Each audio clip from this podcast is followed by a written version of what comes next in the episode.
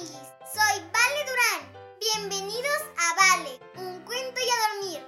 ¿Te gustan los cuentos? A mí me encantan. Y mi papi y yo siempre leemos uno antes de dormir. ¿Quieres escucharlo con nosotros? ¡A dormir! Papi, ¿leemos un cuento? Mm, ¿Ya te lavaste los dientes? Sí, ¿Ya hiciste pipí? sí. Vale, un cuento y a dormir. Te mande saludos, envíame tu nombre y el nombre de la ciudad en donde nos escuchas a nuestras redes sociales. Arroba vale un cuento y a dormir. Esta semana queremos mandar saludos a David y Daniel que nos escuchan en León, Guanajuato. A Ian y Aarón que nos escuchan desde Matamoros, Tamaulipas. Y a Isabel, Santi, Rodri y Alita que nos escuchan en San Luis Potosí. El gato con botas. Autor Charles Perrault. Un pobre molinero tenía tres hijos, a los que quería dejarles algo antes de morir. Cuando su enfermedad empeoró, les comunicó su intención. Al mayor le dejaría el molino, al de en medio el burro y al más chico lo único que le quedaba, el gato y un par de botas. Los dos hijos mayores aprovecharon la herencia y se pusieron a trabajar, mientras que el menor decidió recorrer el mundo en compañía del gato. Una tarde, el joven, cansado de caminar, se quedó dormido debajo de un árbol. El gato, que se había puesto las botas de su amo, tomó una bolsa, la llenó de hierba fresca y la dejó abierta en el suelo. Un conejo que pasaba por ahí vio la hierba y se lanzó a comerla. En cuanto el desprevenido conejo metió la cabeza para comer, el gato lo empujó adentro de la bolsa y la cerró. Sin decirle nada a su dueño, el gato fue hasta el palacio del rey y lo ofreció al conejo como regalo. ¿Quién ha tenido la amabilidad de enviarme este presente? Quiso saber el rey. Mi amo, el marqués de Carabás, respondió el gato. El rey aceptó este primer obsequio y todos los demás que fue entregándole el gato a medida que pasaba el tiempo. Cada vez que se presentaba en el palacio, el gato le decía a todos que el marqués de Carabás era rico, joven y valiente. Una tarde, mientras el joven tomaba una siesta en el bosque, el gato le avisó que se acercaba la carroza del rey.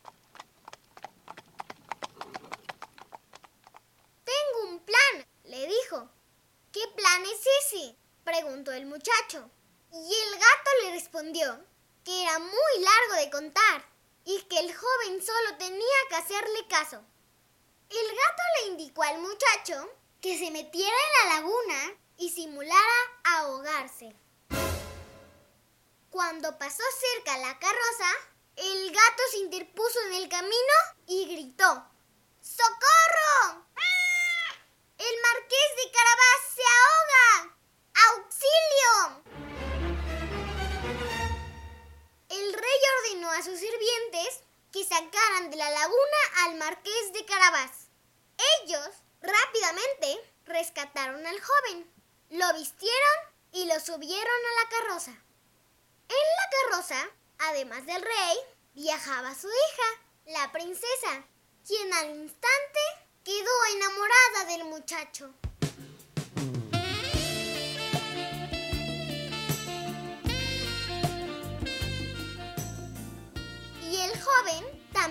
Enamoró de ella, porque era preciosa como una flor. Pero el plan del gato seguía. Corrió delante de la carroza y les pidió a todos los campesinos que cuando el rey les preguntara, dijeran que aquellos campos eran del marqués de Carabás. Y así fue. Cada vez que el rey se asomaba por la ventana de la carroza y preguntaba de quién eran esos terrenos, los campesinos le respondían, del marqués de Carabás, su majestad. Pero el marqués necesitaba un lugar donde vivir, así que el gato fue hasta la montaña, donde se levantaba el castillo de un temible ogro, y le dijo, Todos dicen que eres poderoso y que puedes convertirte en lo que quieras, pero yo no lo creo. El ogro se enfureció y enseguida se convirtió en un león. ¡Ay, qué fácil! Cualquiera sabe transformarse en un león, le dijo el gato. Lo difícil es convertirse en algo chiquito, como una mosca o un ratón. Entonces el ogro se convirtió en un pequeño ratón y el gato, ni tardo ni perezoso, lo persiguió y se lo comió. Así fue como el marqués de Carabás, es decir, el hijo menor del molinero, tuvo su propio castillo. Cuando el rey supo que el joven era dueño de semejante propiedad, le pidió que se casara con su hija y unieran sus reinos. El joven aceptó encantado y se casó con la princesa.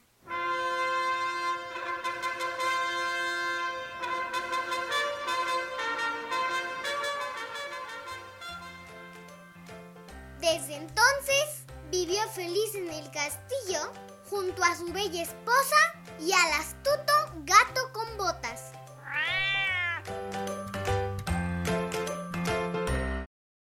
Y colorín colorado, este cuento se ha terminado. Ahora sí, a dormir. Buenas noches, mi amor. Buenas noches, papi. Que sueñes con los angelitos. Te amo, papi. Yo te amo más, mi princesa. Buenas noches, amiguis. Si te gustó este cuento, recomiéndalo a más amiguis. Ponle me gusta y suscríbete. Y sígueme en mis redes sociales. Arroba vale, un cuento y a dormir. Ahora sí, bye amiguis.